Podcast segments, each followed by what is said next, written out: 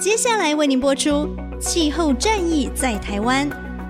本节目由台达电子文教基金会赞助。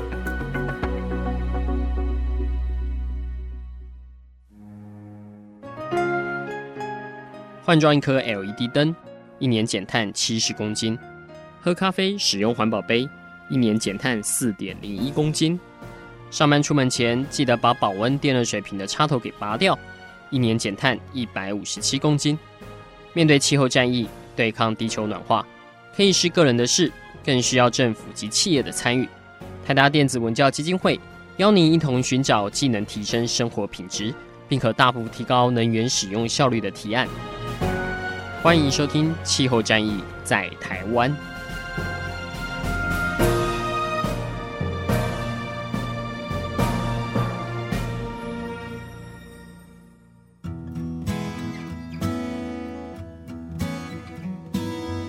各位听众朋友，大家好，欢迎来收听这一集的《气候战役在台湾》，我是主持人台达电子文教基金会的高宜帆。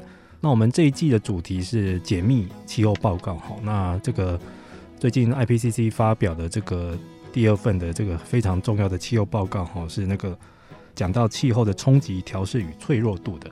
那这个 IPCC 它是大概睽违七年哈才发表这个第六份气候变迁评估的报告哈，总共有三份。那这个是第二份，讲到冲击跟脆弱度的哈。那这一次的报告很重要的就是它有强调很多关于这个生物多样性的东西。啊，因为过去大家讲到气候变迁就是不外乎这个减缓与调试嘛哈。减缓就是说啊，我们要怎样减少这个温室气体的排放哈，节能减碳之类的。调试的话，大家比较容易把它连带到这个灾害的预防这边哈，就是是不是要有很多的一些呃自然生态的工程这样子，所以现在又有一种叫做新的名词叫 NBS 哈，自然解决方案这样的概念出来这样子。但是讲到生物多样性呢，哦，这个气候变迁其实很多生物的脆弱度是比人类高的哈，人类就是啊这个常常有很多方法可以躲气候变迁哈，就是啊我搬家或者说是我改买电动车哦，或但是生物要怎么样去调试？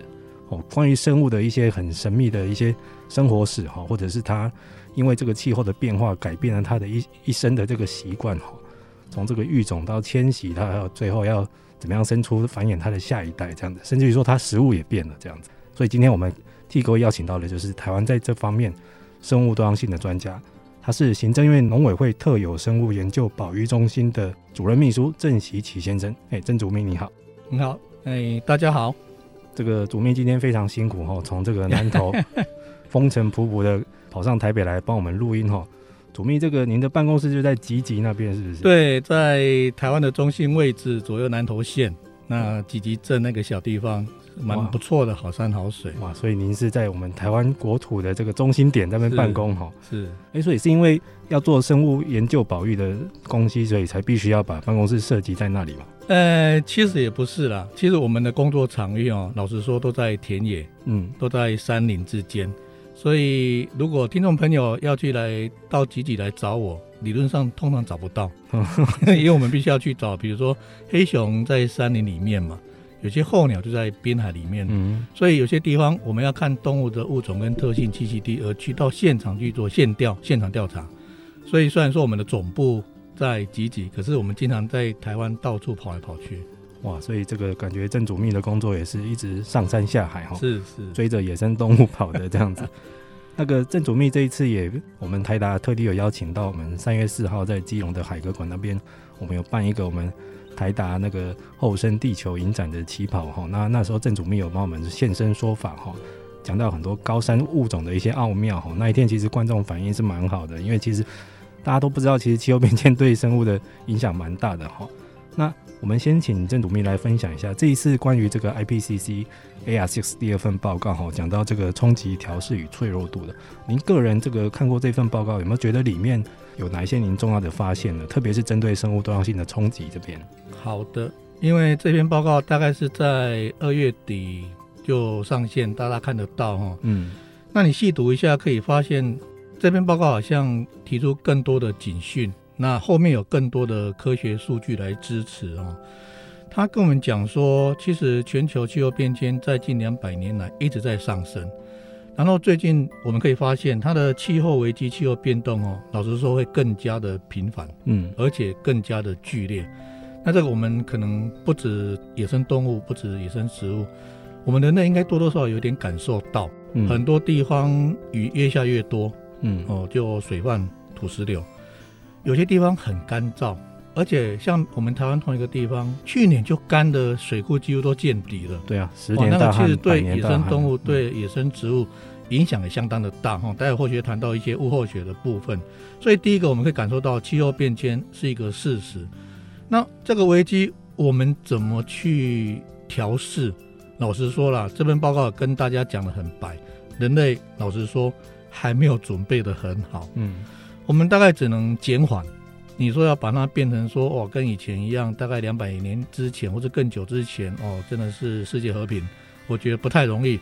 可是就是危机就是转机，在这个区块里面，我们怎么对应这些气候的激烈变动冲击？我们该做哪些准备？这个绝对不是科学家的问题，嗯，也不是政府官员的问题，而这是应该是全民都有个有个共识，包括企业界都是这样哈。那现在大家都在谈嘛，一点五度。如果说我们可以把气候变迁这个全球暖化的温度范围，不要再让一直升一升升到真的是大家受不了，整个环境都变动，世界生态失去了平衡，那物种逐渐的消失。因为数据也跟我们讲，现在大概有百分之五十，根据这一阵子的调查，很多物种要么就赶快往北纬比较寒冷的地方走。嗯，那台湾多山的一个环境的话，三四千公尺的。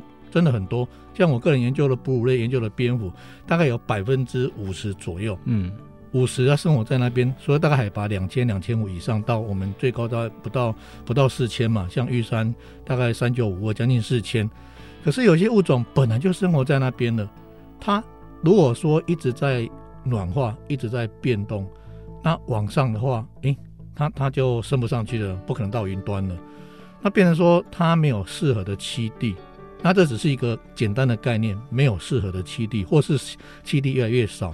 事实上，气候暖化变动，它对它的生活史影响也很大。嗯，我我所谓生活史哦，包括像我个人研究，大概有二十几年专门研究蝙蝠的。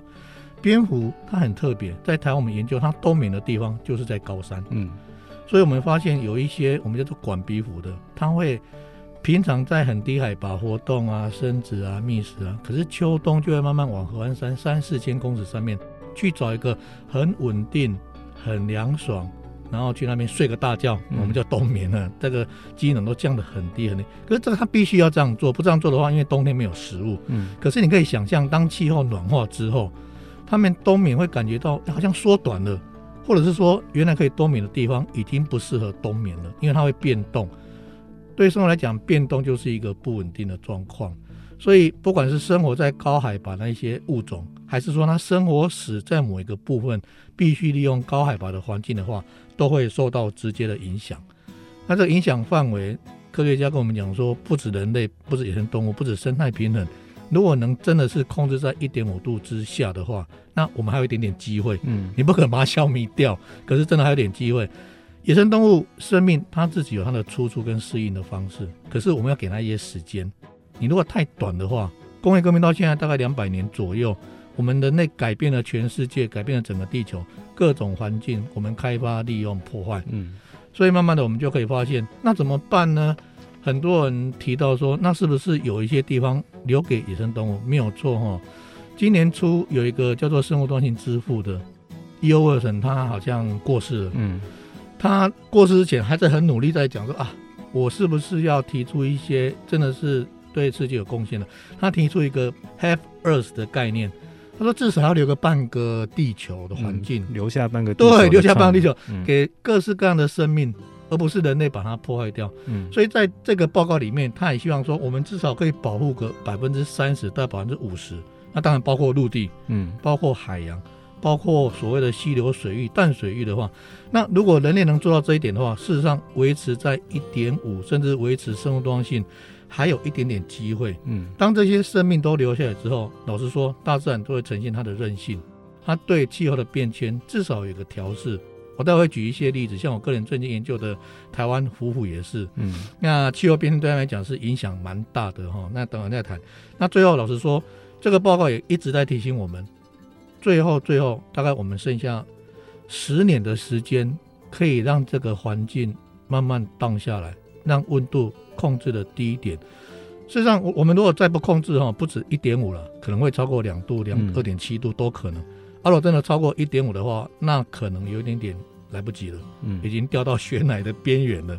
那这是我们可能全民啊都要一些警惕的概念。是的，其实郑主秘已经把这个这次报告的精华跟大家做了蛮简要的分析跟分享哈。那其实啊，他刚刚提到的，就是目前这个地球升温的现况。去年这个联合国 COP 二十六开会前，那时候有算哈，把大家目前的贡献加一加，大概还是会升温到二点七啦。是。那后来在会中疯狂的加码，大家拼命那个开支票，啊。大概还是到二点四，然后最乐观有说接近两度左右，但是无论如何，一点五度其实是已经逃不过的命运了哈。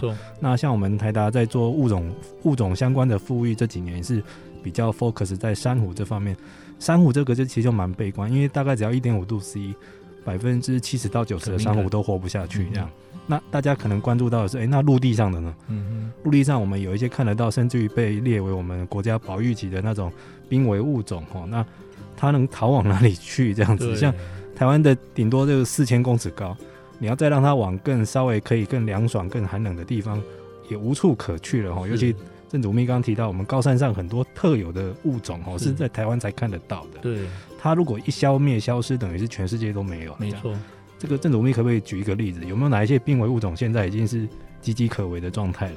呃，其实濒危物种会变成濒危。原因真的很多，嗯，哦，从我们早期的它的栖地被破坏，或者是说毫无限制的大量捕捉，嗯，那近期在谈气候变迁之前，我们发现了外来种、外来入侵种的侵入，像澳洲、纽西兰很多鸟类的灭绝，就是因为当地很多的猫啊，真的鼠类。透过船舶，因为船很多嘛。以前是在当地没有这些物，没有这一些，所以下去、嗯、哇，猫很厉害，就是吃蛋吃鸟，妈妈也吃，小孩子也吃，蛋也吃。所以他们后来本来以为说，到底是怎么回事？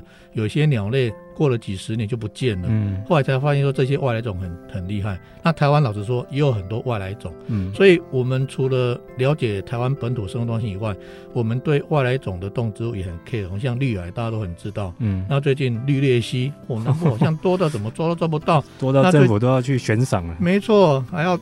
哎、欸，一公斤多少钱？那另外还有最近那个埃及圣猿，嗯，有人叫埃及圣环也没关系。哇，那种鸟不知道怎么样，从人家宠物的跑出去之后，很适应台湾，啊，那个就很厉害。那当然更不用讲说八哥、嗯，吴郭鱼、金保罗之类的，嗯。所以第三个是外来种。那第四个我们讲就是真的是最近几年大家都很 care、很感受得到，就是全球气候变迁，嗯，或是暖化。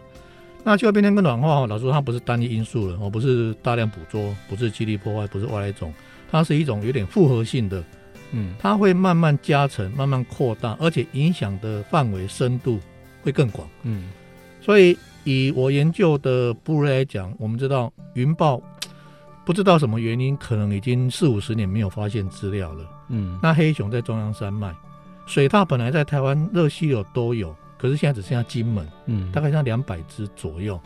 那我们知道石虎，石虎在我们中部哦，目前以前根据文献也是全台湾都有分布。可是慢慢的，我认为石虎应该跟人类的气力开发有关系，因为它跟我们人类比较接近，嗯，所以慢慢只剩下苗栗、南投跟台中这个中部区块，也大概都几百只之谱了。嗯，那我个人研究了一个比这四种。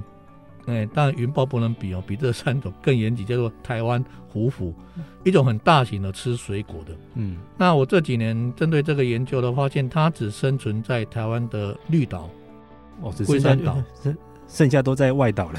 对，不过后来很幸运的，我们在花莲市区周边发现一小群。哦。那个是台湾仅存的，所以每次去花莲都跟花莲乡亲说：“哎、欸，你们这边有虎虎嘞？哦，真的，那是什么东西？就介绍他吃水果的很重要，森林的拓子啊，有一些产物都需要靠他们。而且啊，他们在你们花莲其他地方没有，所以就像我们台中那边有樱花钩吻鲑，嗯嗯，只有你们这边才有。结果很多乡亲就跟你说，它会不会传染病毒啊？嗯，我他看听到蝙蝠就会想到说病毒的相关性嘛。那病毒有机会跟各位聊哈。那虎虎我们就很 care，因为以前哦，据说在绿岛。大概有一两千只，嗯，不过当时台湾大概六零年代有一种行业叫做山产店，现在已经示威了，专门在抓的。对，专门在抓野生动物，贩卖给人家吃，当宠物、当标本都可以。所以那时候有一阵子就被抓了很多。到大概六零年代，有学者去绿岛做研究，哎，居然都研究了两三年都没看到，嗯，都是透过访问说，哎呦啊，我我阿伯啊，我阿公啊，每天都有去抓啊或者怎么样。很多，可是绿岛就几乎消失了。嗯，说实在的，我们现在去调查哦，我的十个手指都可以算得出来，真的很少，个位数了。个位数。龟山岛嘞还不错，龟山岛大概二零二零零六、二零零七那时候开往登岛观光哦，哎，发现有人在赏鸟的时候看到黄昏，不像鸟，可是很大只，那当然就是台湾虎虎。但是龟山岛是封了很久。啊就是等于、是这样哦。龟山岛在一九七七年之前，老实说有居民居住，对，曾经是有村民，对对，他、啊、也是打鱼为生啊。嗯、那他他们也没有注意到有人去访问说啊，有那种东西还不知道。可是，一九七七年他们把那些全村全部迁掉了，嗯，那后来只剩下一些海巡的我们的弟兄在那边防守，嗯，所以慢慢的当地的栖地就没有开发了，恢复的很好。所以最早最早大概二零零六、二零零七就有人发现，还有个陈小远教授，二零零九就上岛去调查了三四年，他估算出来那边有一群大概二十只，哇，我们都很兴奋，幸好绿岛快要绝种了，居然在龟山岛发现，还有一群遗孤，还没错没错，而且是台湾的东部哈，都有零零星星的被记录到，哎呦看到虎虎啊，那有的是真的，有的是假的，有的看到是那种陆科的生物了，不过我们相信我们台湾东部应该有一个族群。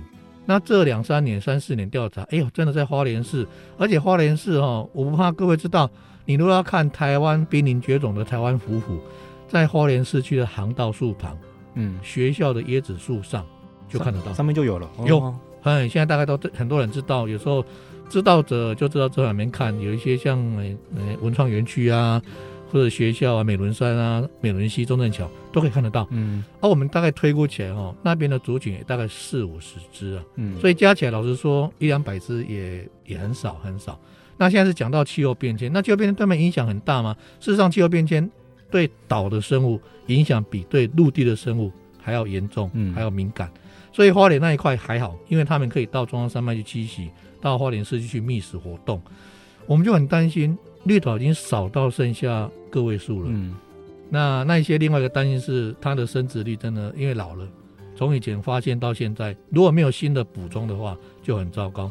龟山岛还好，龟山岛它是因为我们的台湾虎虎是属于琉球虎的五个亚种其中一种，嗯，所以旁边八重山群岛哇，它的虎虎就比较多。如果有去过 Okinawa，嗯，琉球那边也有很多琉球虎虎，所以慢慢我们从 DNA 的证据显示哦。龟山岛还不错，就是会从那边补充过来哦。所以现在从最早陈老师二零零九年调查的二十只买生了哈，就慢慢就整了，现在大概有一百出头只，哎、欸、还不错。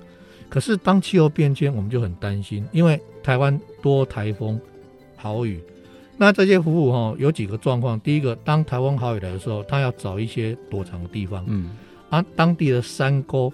当地的稳定成熟的森林都很重要，嗯，啊，绿岛就相对刚好相反，绿岛的成熟森林大都被砍伐，以前就另外一个栖地被改变破坏嘛，嗯，所以他们即使有这种气候变迁要躲藏的也是很麻烦。啊，第二个是，其实气候变迁不只是它本身的调适，还有它以以为食的食物，因为它吃水果，嗯，那我们调查它对三棵榕树，像林果榕，像很多这种榕树是一个很重要的食物，可是我们在绿岛哈，老实说去年很干燥嘛。我们发现林果龙几乎不结果，所以没东西可以吃。没东西可以吃，对，所以影响的不止它生活史，不止它调试而已。它可以调试，它可以躲藏。假设我们有地方有栖地让它躲藏，嗯。可是另一个很麻烦是，它食物减少了，嗯。所以减少当然对大部分的物种哦，对松鼠啊，对其他都都没问题，因为它还好，数量多。可是对这种数量已经很少的，你可以想象哦，不管是二十几只、上百只。它真的能生殖的，大概我们都说大概四分之一了，嗯，因为性别大概一比一，老的少的大概除以四分之一，所以那些个体到底能不能正常的生殖，它的生殖率够不够高，就影响整个族群的延续。所以刚刚说的绿岛那个剩下个位数的啊，那个真的是人生的大概就一两只哦。如果这么算的话，那个二零零六还看到有生一只，可是从那时候到现在都没看过有小 baby 出生。哇。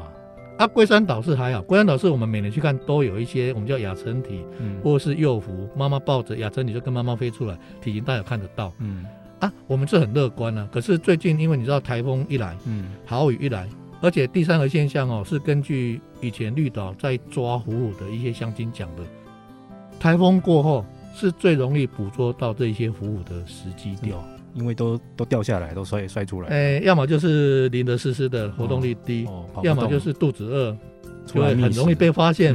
他、嗯、只要猎人知道的话，听说啊，有猎人一个晚上可以抓一两百只，当然这是听说。啊，换句话说，就是他当时如果说气候变天，他即使躲过了一些豪雨、台风、风力的话，他下一个要接受考验的就是人为的一些躲不过人类。对，这个整体来讲，台湾还好，台湾现在不抓了，可以确定。可是，在东南亚，东南亚因为虎虎的分布哈，从马达加斯加一直到印度半岛、中南半岛到澳洲北部，还有很多那一些当地的原住民土著，他也可以东南大概。东南亚的一些市场都还有在卖虎虎肉，嗯，我这个牵扯到就是刚讲的那个 COVID-19，大家说啊，蝙蝠会不会传染？其实虎虎不会啦，他很多人在吃也没有爆发出来，反而是中国那个山产店啊，那个海鲜市场爆发出来，那个另外一个议题哦。所以这些回到濒临物种，濒临物种本来就数量很少，它的生活就很困境，哎，族群量低，可能遗传多样性也低。可是，一旦这种大自然的这种强度越来越强，越来越强的话，嗯对这种少族群局部分布的影响会更大。是的，其实刚刚其实郑主编已经跟我们讲了很多这个濒危物种它的一些困境哦，从人为的这种开发捕猎到甚至于说有外来种的入侵，那这个都是我们还稍微可以用人为的手段去控制的哈。但是气候变迁这个整个环境大系统的改变哈，真的是很难去去阻止了哈。那但是也有一派人认为啊，那是野生动物的事啊，关我们什么事？我们人类自己活得好好的就好了。哎，郑主编要不要跟我们讲一下，到底这个生物多样性，或者是他们大自然所能提供的这个生态服务，其实对人类也很重要的，是不是？没有错，我们研究野生动物哈，就会讲到它的生态服务。那生态服务当然不是针对说一定是为人类服务，它就是野生动物它在生活史上它的习性、它的一些功能，结果会。造福人类，哦，这种叫生态服务。那其实大自然不管生命非生命哦，它生态服务大概有四个区块啊，一个我们叫做支持，一个这个地球的支持，这个土壤光合作用，再来是供给。哎，各位可以想象，我们呼吸的空气，我们喝的干净的水源，嗯，即使我们开车需要的石油，要用的薪材。很多都取自大自然。嗯，第三个就最重要的，我们叫调试啊，regulation 哈。那调试为什么最近病毒好像越来越多？大自然生病了。嗯，为什么气候变迁，大自然也生病了？这个调试哦，从水文，从环境，从刚讲的疾病调试就很重要。那第四个我们叫 culture，就是一个文化。人类在享受大自然，你周休二日可以到我们南投走一走，我、嗯、看云海啊，然后很多的风景很漂亮，现在可以追雪，那些都是大自然提供我们人类。而且是无偿，你不用付什么钱。嗯、当然有一些你要开车去，所以从支持、供给、调节跟文化这四个都是大自然无时无刻都提供人类。人类为了永续，一定要保有这四个生态服务。我举个例子好了，像蜜蜂，二零零六年全世界的蜜蜂，包括台湾哦，好像消失了。因为为什么蜜蜂都消失了？嗯，而蜜蜂消失有什么关系？当然有关系啊。如果你去翻文献，爱因斯坦曾讲过。假设蜜蜂这种传花授粉的昆虫在地球上消失了，人类只剩下四年的光景，人类就会灭绝。为什么会这样？因为蜜蜂这种授粉的昆虫，它大概支撑了我们人类至少三分之一我们的经济作物。嗯，你可以想象嘛，如果少了三分之一，现在人类已经超过七十六亿人了，那怎么办？所以会造成粮食不足、农产欠收这样子。所以蜜蜂它。很正常去采蜜，啊，小时候看课本啊，一些教科书都有讲到嗡嗡采花蜜嘛。啊，采花蜜，蜜蜂消失不是没有蜜可以吃而已，会影响很多的粮食。嗯嗯，所以蜜蜂为了它的食性，它就默默的在人类做一些生态服务。啊，所以你可以想到蜜蜂消失，那相对来讲，我我研究的蝙蝠，蝙蝠不管大只小只，它吃虫的百分之七十，全世界一千四百多种，百分之七十是吃虫的。嗯，美国有研究啊，美国光是那个墨西哥尤里韦夫。一群大概五百多万只到两千万只，一群出去晚上回来，它吃掉是十四点八吨的昆虫，帮人类在除害虫。对，每天这样吃哦，而且大部分是、嗯、真的有一定部分是害虫，就像那个棉花那些那些害虫。所以当它除这个以后，当然这是蝙蝠它自己的食性嘛。可是研究之后想，哎，我们可以减少农药的喷洒，嗯，我们可以减少土地的污染，我们可以增加很多的产值。可是当假设他这群蝙蝠不见了，他回去算，我们要维持这种产值的话，你要花多少钱？嗯，这个叫经济生态学。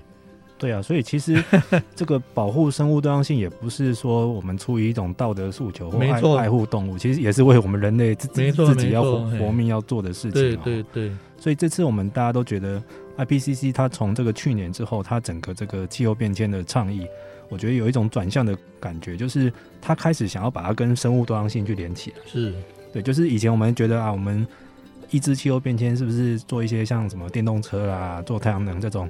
节能减碳的新科技，嗯、但是他现在把一些生态服务跟大自然的生态系都要绑进来，没错。而且他们这次报告强调是要同时一必须要一起做，没错，不然会来不及哈。嗯，但是诶，郑主秘，你在这个研究的第一线会不会也蛮泄气的？因为现在很多的确是本土特有物种的或濒危物种的，的确未来的命运是蛮 蛮坎坷的，有可能真的会以后都撑不住，都会消失殆尽。没有错了，其实我们在研究野生动物哦，因为野生动物它生存有一定的需求哈，比如它它一定要有一些适合的栖地嘛，然后它必须要有一定的族群量才能永续。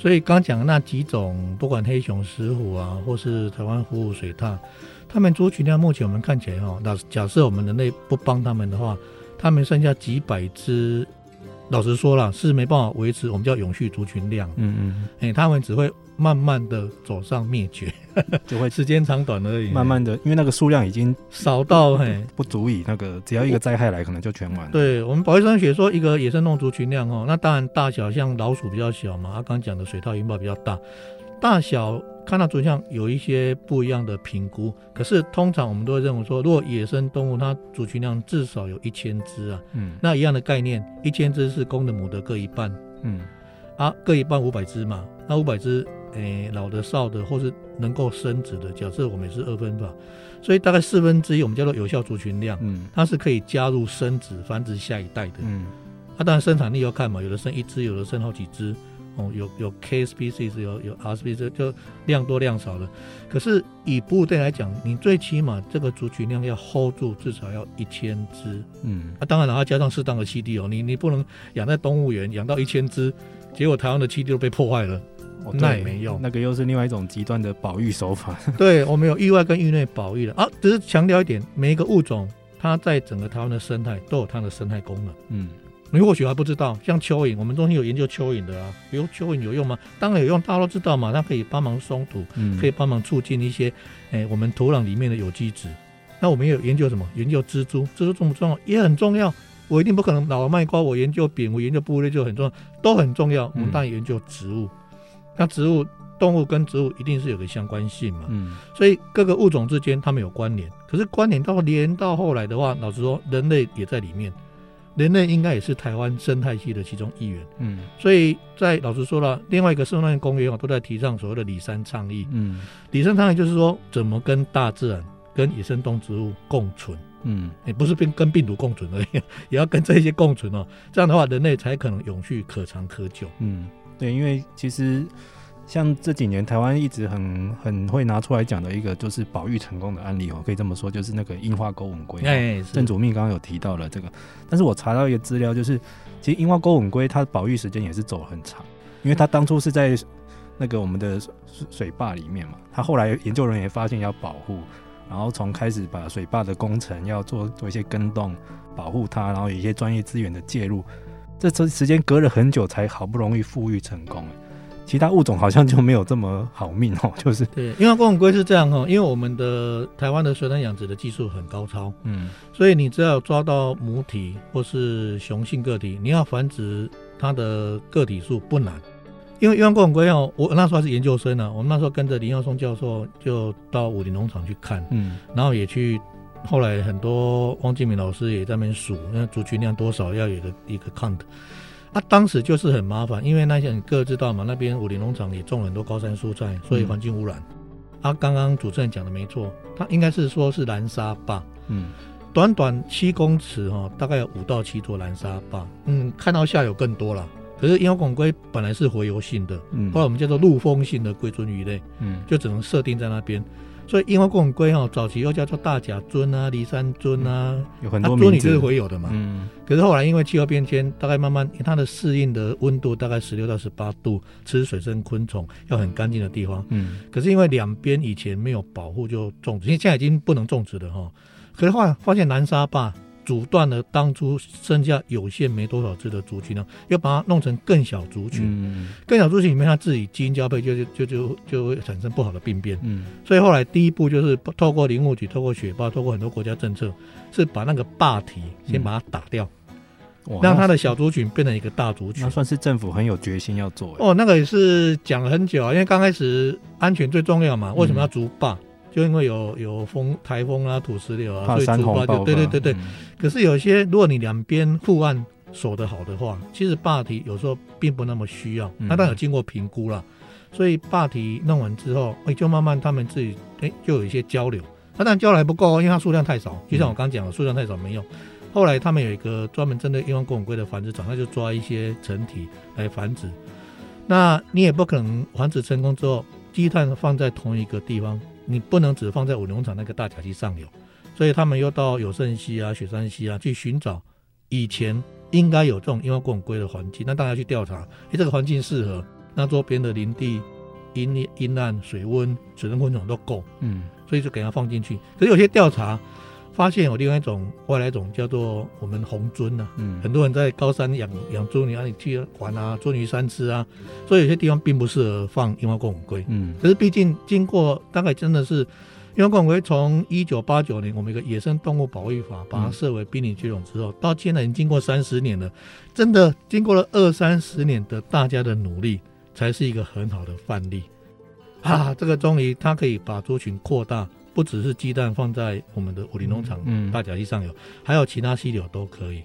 哇，所以其他濒危物种都需要这一种的强力的。没错，我们说你要弄掉一个物种很简单，嗯、可是你要复育一个物种，让我们 happy 说哦，它可以永续了，哎，真的不容易呢，真的不容易，也是很困难。因为樱花钩吻鲑其实当初一早是听说是日本人发现，然后给它命名嘛，哈，所以才后来什么台湾当成国宝鱼这样重视。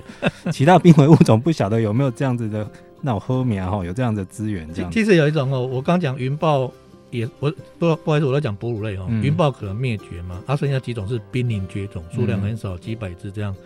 还有一种可能大家很清楚也很注意，叫做梅花鹿。哦，梅花鹿，梅花鹿也是保育成功了哦，它是一个旗舰物种哦。所以珍古德他来台湾就会指定要去看梅花鹿。那梅花鹿是台湾特有亚种，很漂亮嘛，小鹿斑比，对不对？可是当时就是因为它在低海拔。所以从最早的荷兰时期、日据时期，一直到民国初年，那时候数量真的很多，嗯，抓的也很多，抓到各位知道吗？在一九六九年，民国五十八年，野外灭绝。什么叫野外灭绝？我们的山林看不到了，只剩下动物园、养殖场。哦，只因为有鹿茸的效益，饲养的经济。对啊，所以其实我们那时候，我刚应该是民国七十年出头，有一个王瀛教授，嗯。他都受委托说：“哎，这个已经野外绝种了，我们正在绝种，有没有可能复育？还好，那时候在圆山动物园有一些核心族群，嗯，那我们是学生辈了，就帮忙去观察那个行为了。那有一些营养的，做基因遗传的，到底怎么样？后来要选择要在哪边复育？嗯，因为很多地方都开始开发了，它是浅山地带，不像水路或是山羌比较深山的。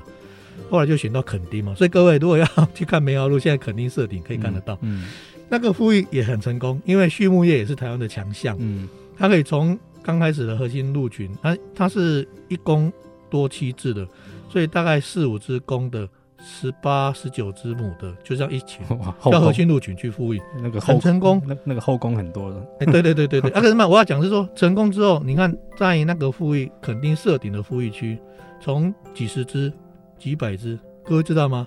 现在已经翻译到一两千只了。哇哦，它重点是说。当数量多的话，它就会溢出跑出来啊，嗯，跑出来哈，哇，梅花鹿，人家说啊，猕猴危害，猕猴都吃果实嘛，气得要死哦，怕搞嘿，梅花鹿更厉害，如果去垦丁哦，有个第三植物区，很多稀有植物的，嗯，只要有一两只梅花鹿进去，全部吃光光，哇，那我要讲的是说，因为当地很多农民啊。种一些红龙果，种一些黑豆，所以就变成有一些农对农业危害，就人跟人、嗯、人跟动物就冲突了。那、啊、我们就我们做很多就很很好奇啊，濒临绝种了。结果花了很多专家学者，花很多资源，结果老实讲已经呼吁成功了，已经慢慢溢出去了。可是又造成另外一个问题。嗯，但跟人哦，有时候真的有点复杂了。那两三天就算多不多？以布料刚讲了，一千只至少哈要可以永续。哎，不错。可是它现在栖地只局限在垦丁设点。嗯，那我知道了，绿岛也有人在养，那马祖大丘那边也有。可是这个是我们台湾特有亚种呢，嗯、所以即使你复育成功数量增加的，像一般贡龟，也是要有它适合的栖地。那是不是我们可以弄成一个政策，让这种野外濒临绝种的物种，这么可爱的梅花鹿，慢慢的也可以在我们台湾的山林都看得到，嗯、而不是大家只 focus 在说，哇，糟糕了几个出来，我们那些农作被破坏。另外一体当然是猕猴了，哦，猕猴更深更广，哦、到处都是有猕猴危害。猕猴已经是是那个高雄这个寿山上面的，泰山那边对观光客的那种风险这样子。所以这个讲起来说，那我们台湾的我们这些到底讲到说生物多样性很重要，每个物种都很重要，都有生态服务，都有他们生命的价值。嗯，那我们怎么跟野生动物相处，也是一个艺术。嗯，除了今天谈的主题气候变迁以外，我们人类怎么跟野生动物相处，也是其中一个要诀。也是了哈，因为其实，呃，过去我觉得人类跟其他的物种都从来是处于一种竞争敌对的哈，不是要把它拿来吃了，就是要 驱离，要我们要盖房子啊，盖什么东西之类的哈。但是未来这个怎么与这些其他的物种去去共生、和谐的相处，甚至于说要重视它所带来的这种生态服务，不管它是有形的或无形的这样子哈。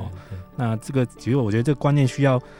一直去讲解哈，那郑主秘因为您是这方面的专家，所以常常有被邀请。我看到您也写了蛮多这类的书籍哈，在跟国人倡议这样宣导这样的概念好了。但是老实说了，这样子的生物多样性的倡议的工作，它的一些难处是在哪里？真的，我们老实说了，就是一个使命啊。因为野生动物哦，它不会讲话，嗯，它不会抗议，它不会要求它自己的生命权，所以我们在跟野生动物接触哦，我们都是想。只是想一个，其实我们我们讲一个字哈，叫做 conservation，就是野生动物保育。保育这个字眼哦，并不是不能利用，嗯，这个字眼哦叫做有效的永续利用。就是野生动物毕竟你它是一个生物资源，它是个再生资源，嗯，你知道利用得当的话是可以利用。那因为我们当初对这方面概念没有，就是就我讲的山产店哦，我摸甲个脏水，我摸甲个庆腿，甲个龙博也，甲个有一些绝种的。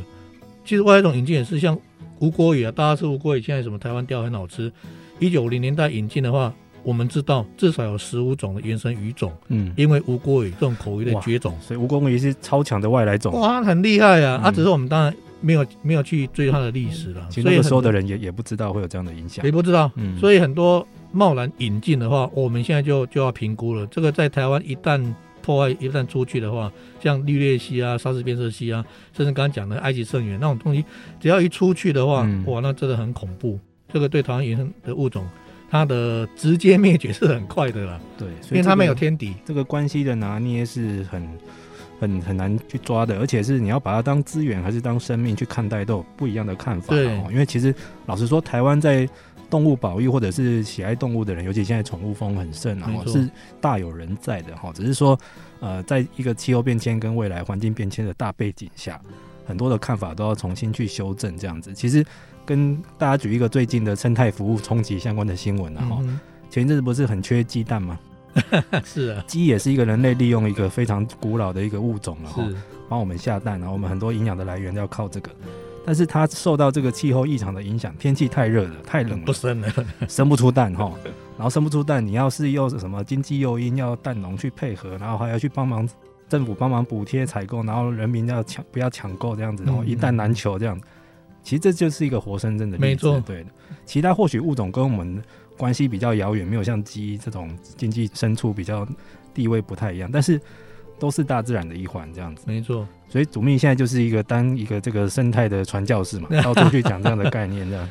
对，其实我们刚讲的很对哈，不管是鸡或者是我们的野生稻啊，老实说，最早最早都取之于野生的种源。嗯，所以其实亚洲的稻也曾经发生过稻热病，那长不出穗啊，空包蛋一大堆。嗯。后来没办法了，因为我们养的鸡跟种的稻都是一个 pure line，就是纯一物种啊。它那个我们叫做遗传多样性很很局限，嗯，它就只能适合哪个温度啊，啊啊，多少水啊，甚至有一些照顾啊，就一旦有有病变来的话，全部都死掉，很脆弱，需要呵护。对，啊，那时候我们又要回去大自然去找说，哎，有没有原生株，嗯，来拯救这个对我们很重要的这些粮食的作物，或是刚刚讲的这些鸡的种源，哎，所以为什么要保有生物多样性？就是当人类啊，真的是我们可能有些好了，说无知啊，或是利用超过啊，那造成真的是我们老实说了，地球上人类真的是太多了。以我们研究人只看，人类这种物种在我们的食物塔、食物链里面，不应该有那么多的七十几亿的数量。你知道为什么？其实你要维持七十几亿，要要要养活我们叫做生态足迹要多大？我们现在评估起来。这个生态足迹就是你一生当中你需要多少的面积，你才能存活、嗯、一生嘛哈？就我们算了一下，吓死了！如果要维持欧美的水准，要五个地球。哇，那地球不够用啊！哎，对啊，那一样啊。如果要维持台湾，台湾现在生活不错呢，嗯，大概也要两个地球。嗯，那当然相对了，像日本可能两三个，就就这样算了。假设非洲的还好，非洲大概一个地球就够了。嗯，可是不是这样，average 来算，我们现在都是超用、超利用地球资源。是啊所以经常我们跟我们都有下一代问说，哎，到底如果需要五个地球，我们就一个地球啊，那剩下四个地球要跟哪边拿？因为我们现在一直在用嘛。嗯。各位知道答案吗？跟哪边呢？跟我们子孙借。嗯。我们包括台湾一样，我们叫做一个一个国债啊。你知道生出来那个 baby，大概就负债了二十几万。嗯嗯。因为我们一直借钱嘛。嗯。对，那这种概念就是说，我们现在要在怎么样去利用资源的状况之下。我们只能会把这个债留给下一代，嗯，所以我们现在一直讲说，我们有没有可能啊？就是大家的欲望不要那么大，哦，当欲望这个是人之常情啊。我有一辆车，希望两辆，我存个一百万，我最好一千万。我、哦、听到有些人都十几亿、百亿的，嗯，可是这种东西就跟我们刚讲的，如果这种这种慢慢减低这种欲望，我们不要消耗太多的天然资源。这个天然资源就刚讲的，我们的气候变迁有关系哦，因为你要制造很多东西，嗯，因为产生碳、温室效应、气候变迁，这个都有一些关联性呢、啊。这样的话，有没有可能慢慢慢慢把它控制下来的话，我觉得这是一个契机，嗯啊，真的讲起来不好意思，我是生态人，所以讲起来，今天 iPhone 十三，iPhone 不是又又产生吗？嗯、各位可以想一想，iPhone 这种智慧手机，或者更早的手机，每一个人，各位知道吗？每一个人，你到现在。你可能用了一二十支，嗯，差不多，嗯，每一支 iPhone，每一支这种三 C 产品，那当然包括汽车也都是啊。它的生产我们叫做碳足迹啊，从原料一直到结束，它会产生多少的碳？嗯，这个就是我们温度效应、气候变迁、暖化一个最大最大。所以未来会讲到碳债、碳权。那我们我们现在农业单位很重要的有些地方，它要碳汇、碳存。嗯这个就是一个概念了，那个当然跟人类作为都有关系，所以其实整个讲起来，我必须要讲啊，虽然我不是社会学的专家，人类的欲望是最终最终一个源头。是的，好的，今天很谢谢曾祖秘来到我们节目中哈，因为其实其实这一堂生物多样性的课，我觉得也是趁着这一次 IPCC 的第二份报告出来的时候，要大家要重新来上一次，因为过去大家会觉得它是一种。好像跟气候变迁是另外一个系统在并着走，是。现在不仅，要一起做，对，而且要人类要重新去思考，就是，呃，其实我们也是自然生态系的一部分，没错，要怎么样去呃扮演好我们的角色，然后不要逾越那个分寸，甚至于说造成其他物种灭绝的这个灾难哈，对，对，这个这个我觉得郑主秘讲的很好，这真的是一种生态债然后，然后再来就是说啊、呃，不要再让那个。绝迹的灭绝动物的那个名册再继续加长了，不然以后我们的小朋友要去看哦，真的只能在那个野生动物名录里面去看他们 看标本、看美照，要不就是到动物园去这样子，它真的活生生的蹦蹦跳的都没有了，这样子，这也是一种非常可惜的灾难啊！哈，没错。好，那各位听众朋友，感谢您收听这一集的气候战役在台湾。那我们目前节目已经转型成 Podcast，目前在三大平台上都可以找得到，是 Apple、Google 还有 Spotify。那也希望各位来定位跟支持我们。好，那今天谢谢郑主秘来到我们节目中。谢谢主持人，谢谢各位听众。好，各位听众，我们下次再见喽，拜拜，拜拜。以上节目由台达电子文教基金会独家赞助播出。台达电子文教基金会邀您一起环保节能爱地球。